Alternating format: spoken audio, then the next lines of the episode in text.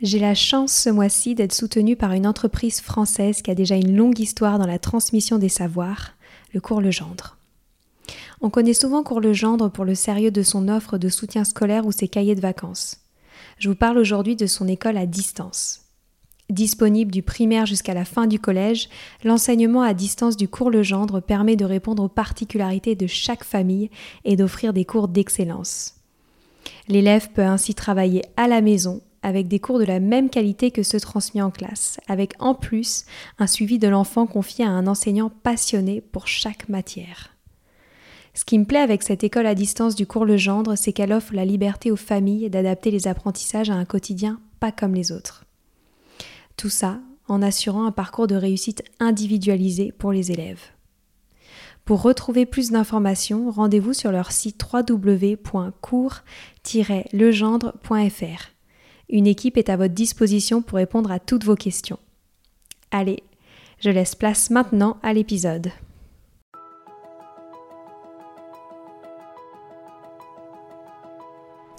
Bonjour à tous, ici Stéphanie, c'est moi, et Sylvie Descleb pour un nouvel épisode du podcast Les adultes de demain. Les adultes de demain, c'est un échange autour de l'éducation et la parentalité pour éduquer autrement. C'est aussi un livre qui s'intitule Offrir le meilleur aux enfants aux éditions Atier. Vous trouverez le lien sur notre compte Instagram et sur notre site internet lesadultedemain.com.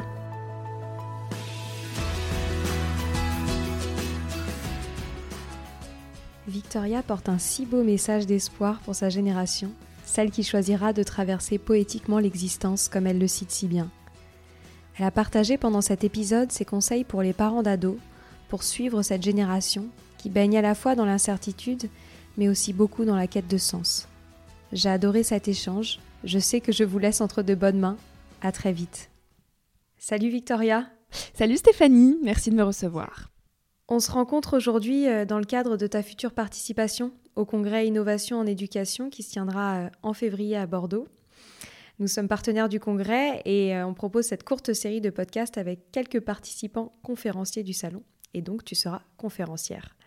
Pour te présenter euh, brièvement, tu es l'autrice du livre Ce qu'on n'apprend pas à l'école, mais également créatrice du podcast euh, Nouvel Oeil et conférencière pour sensibiliser les jeunes à l'écologie intérieure.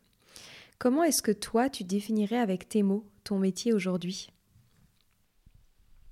Je sais même pas si je mettrais le mot métier derrière ça, tu vois, pour... Euh, pour déjà euh, partir euh, du début, je mettrais plus euh, le mot mission, je pense. C'est vraiment intrinsèque à qui je suis et je me vois pas faire autre chose. donc je définirais comme un ensemble de projets qui tentent d'éveiller les consciences, donc principalement auprès des jeunes, mais je constate que c'est aussi de plus en plus auprès des moins jeunes, sans dire vieux, mais, mais ça touche finalement toutes les générations parce que c'est des sujets liés à la quête de sens, des sujets de société, des sujets existentiels. Euh, et, effectivement, ça constitue mon quotidien, donc, euh, donc on pourrait mettre le mot métier, mais, euh, mais ça me quitte jamais, tu vois. C'est des, des, choses auxquelles je pense et auxquelles je travaille tous les jours, même, même, même le week-end et même le, soir dans mon lit avant de dormir. Donc, donc voilà comment je pourrais définir. C'est une accumulation de projets autour de la quête de sens. Donc voilà, comme tu l'as bien présenté, les conférences, le podcast, le livre. Euh, et, on a aussi créé un trio artistique avec un pianiste et euh, une danseuse où moi je parle autour de, l'art pour essayer d'éveiller les consciences de façon plus douce et euh, en touchant les émotions. Ça marche plutôt bien. Alors moi j'ai évidemment lu ton ouvrage et au tout début du livre tu parles d'une urgence joyeuse de réveiller un monde endormi par les écrans. Qu'est-ce que tu entends par là? Vaste question. Euh, on voit bien aujourd'hui que la technologie et les écrans, c'est omniprésent dans notre vie. Aujourd'hui, on peut plus vivre sans. Je pense que ça serait un leurre de se dire que demain, on, va revenir à la petite bougie et qu'il y aura plus du tout de téléphone dans nos mains. Euh, par contre, il faut apprendre à s'en servir. Et je trouve qu'il y a un énorme danger à finalement se mettre dans une bulle, des réseaux sociaux notamment, et on en oublie euh, la vraie valeur des choses, on en oublie ce qu'est un échange authentique et sincère, on en oublie ce que c'est que de regarder simplement quelqu'un euh, dans la rue et de lui parler de façon authentique. Euh, et en fait, ça m'alarme, et c'est pour ça que j'ai employé le mot urgence, parce que, par exemple, il y a un ami qu'on n'a pas vu depuis longtemps, ben, on connaît toute sa vie parce qu'on l'a vu sur les réseaux sociaux et donc on va même pas s'intéresser profondément à ce qu'il fait. C'est ah mais oui mais je sais déjà t'étais là.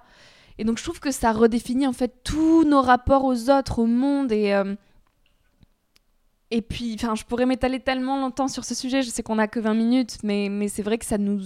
À la fois, je veux pas tout critiquer parce que les réseaux sociaux, ça apporte beaucoup de bons. Mais il y a un côté très, très nocif qu'on néglige beaucoup. Et euh, si on n'est pas conscient de ces dangers-là, euh, je pense qu'on peut se perdre euh, et, donc il y a une urgence à rappeler aux gens que ça reste un téléphone, ça reste des technologies, ça reste des écrans, mais qu'il y a une autre vie au-delà de ces écrans.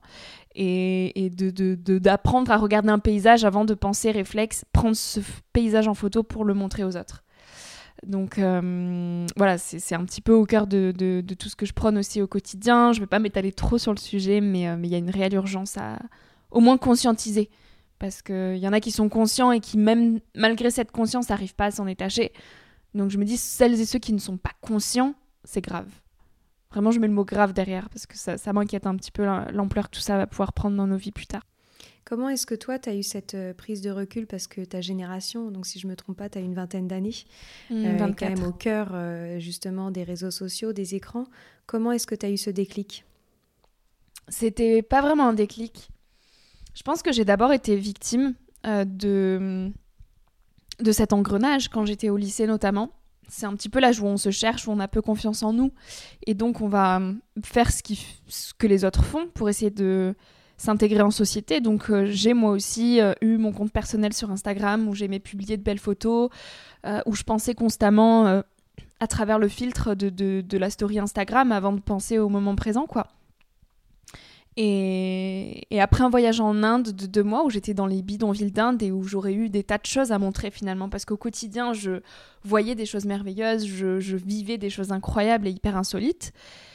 Et sauf que j'avais pas l'envie de le partager. Je me suis dit mais c'est tellement profond ça et pourquoi le montrer aux autres? Et en fait quelle valeur ajoutée ça apporterait? Et je pense que ça, ça a été un premier déclic parce que, si on parle de déclic, parce qu'au retour de ce voyage, j'ai supprimé mon compte personnel en fait. Euh, et, j'ai supprimé Snapchat aussi. Donc c'est vrai qu'il y a encore Snapchat qui existe, mais, euh, mais j'y suis jamais revenue.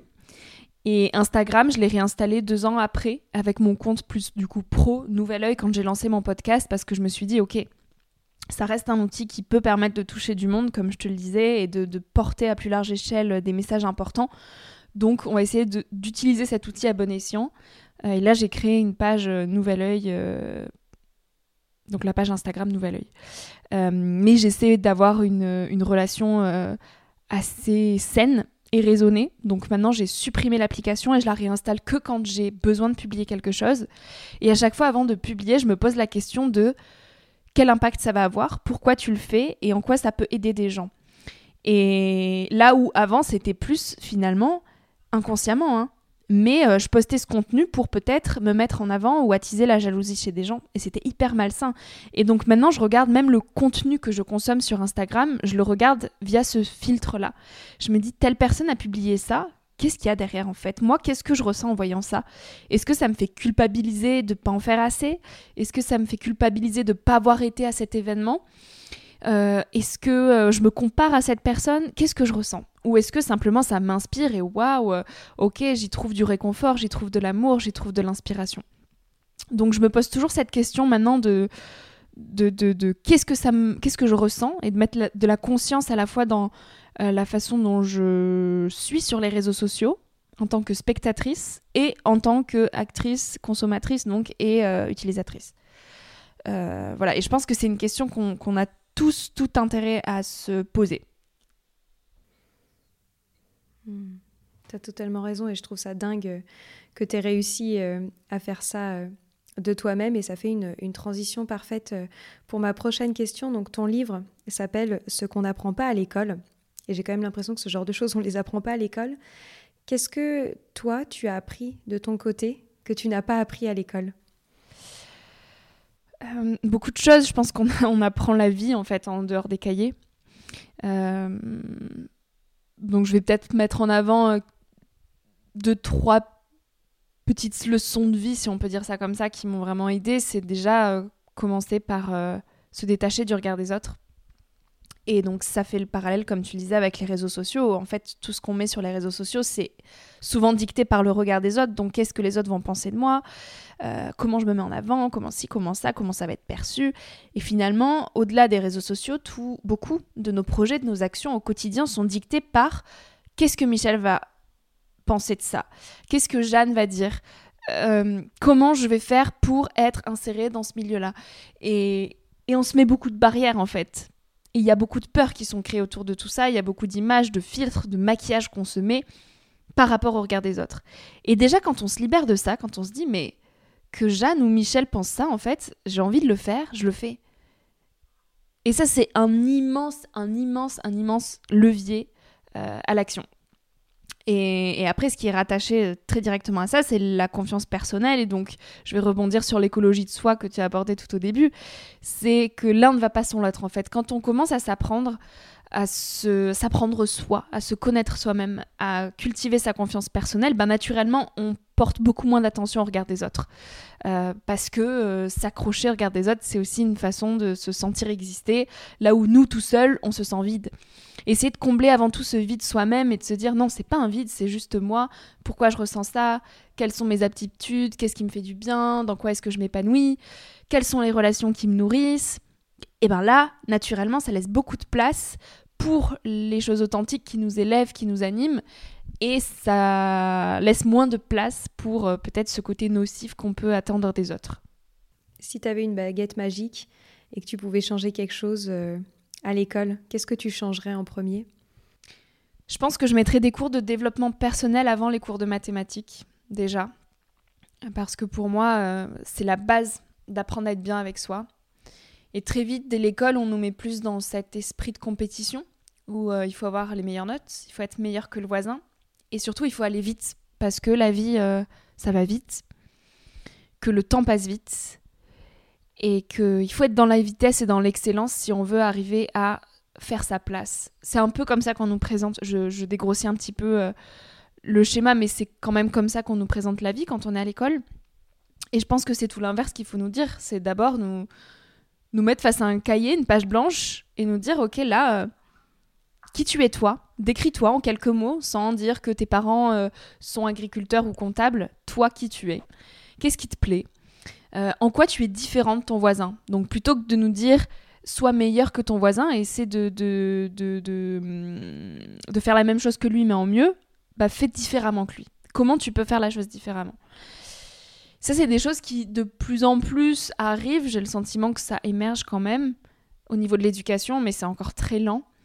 Euh, et, donc c'est ça, je pense que dès le plus jeune âge, on est en mesure de comprendre ça et de nous faire aussi philosopher plus largement sur des sujets euh, existentiels, des sujets de vie, euh, au-delà du fait de nous dire qui tu es toi, de qu'est-ce que c'est pour toi réussir sa vie. Je sais que Frédéric Lenoir le fait très bien, il intervient dans les écoles primaires et il questionne les élèves sur cette notion de bonheur. Qu'est-ce que c'est pour vous le bonheur Qu'est-ce que c'est réussir sa vie Et je pense que c'est hyper, hyper important dès le plus jeune âge de nous amener à ces réflexions-là.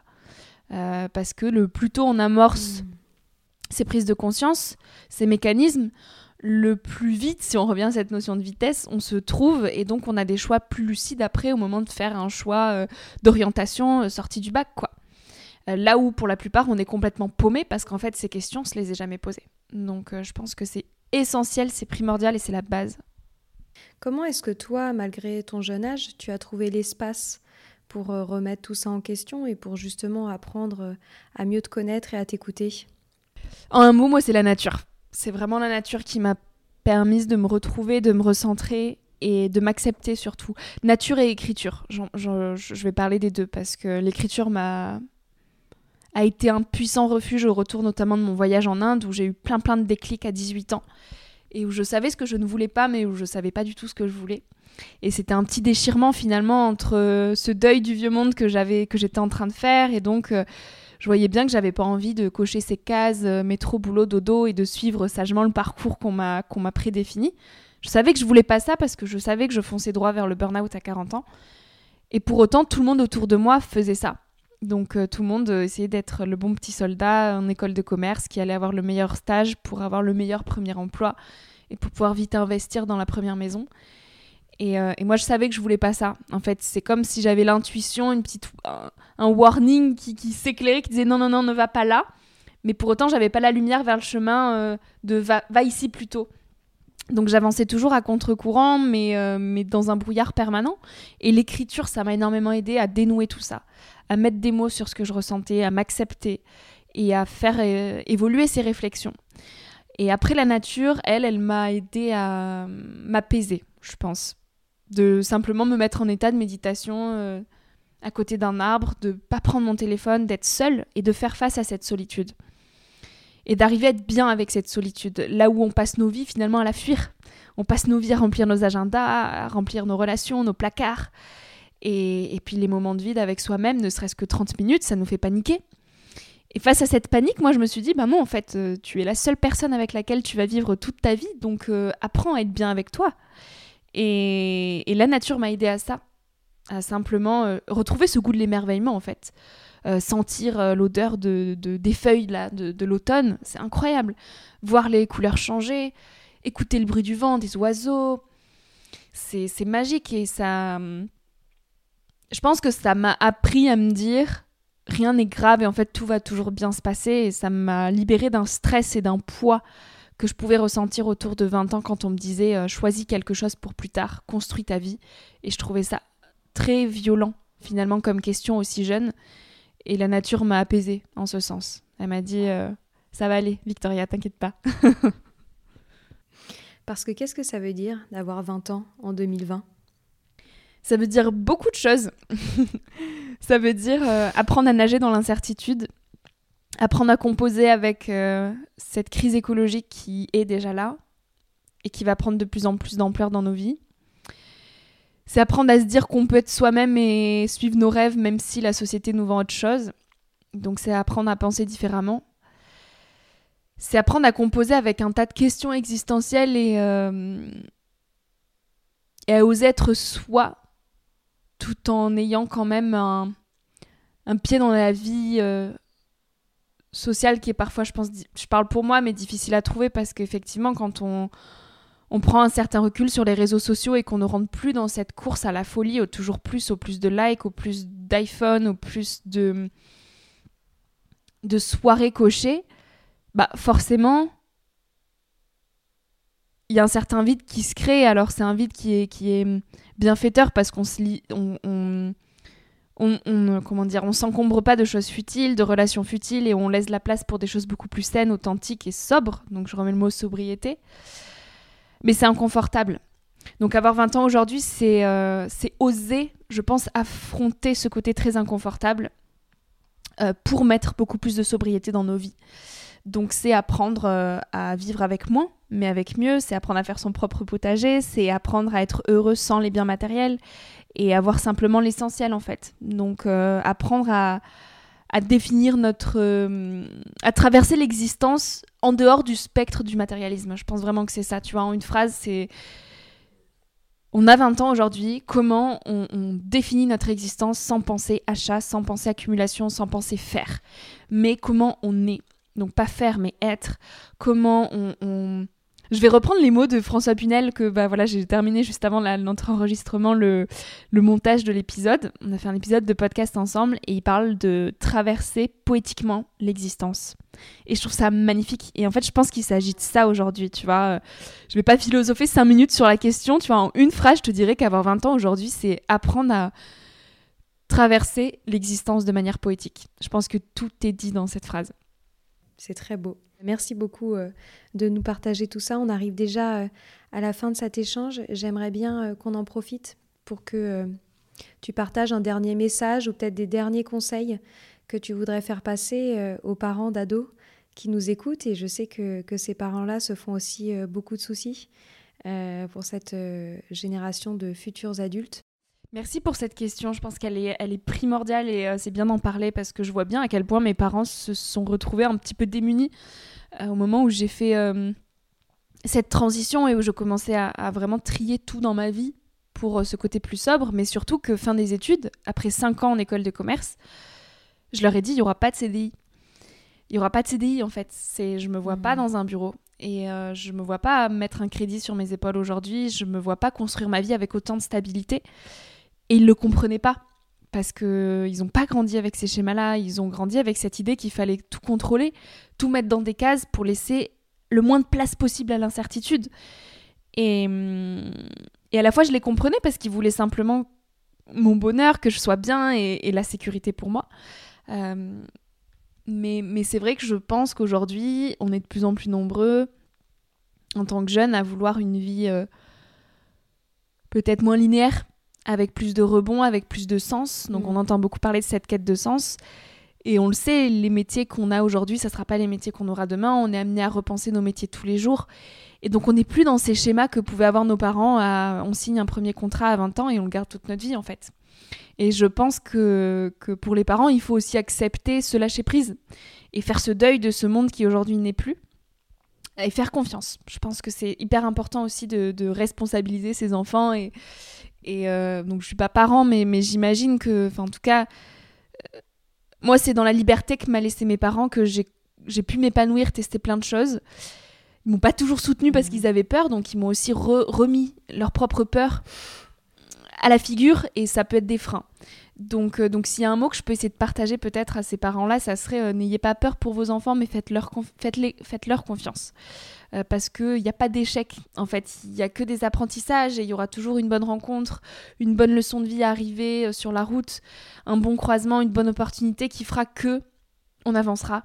Et donc, donc même si aujourd'hui tel ou tel projet peut, peut paraître complètement farfelu et instable, bah, en fait, il n'y a pas de de mauvais choix. Donc, il euh, faut faire confiance, je pense. Ouais.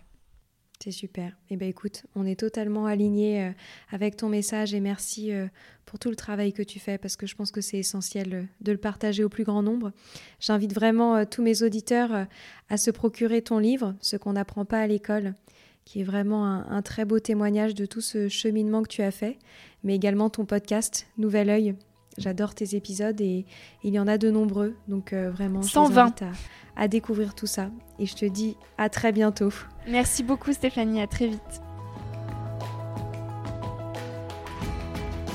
Voilà, c'est fini pour aujourd'hui. On espère que cet épisode vous a plu.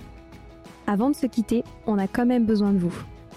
Si après avoir écouté cet exposé, vous ressortez avec plein d'idées pour apporter le meilleur aux enfants, n'oubliez pas de nous laisser 5 étoiles et un petit commentaire sur Apple Podcast, sur iTunes ou toute autre plateforme d'écoute de podcast. Cela nous aidera à mieux ressortir et surtout à nous motiver pour continuer cette aventure ensemble.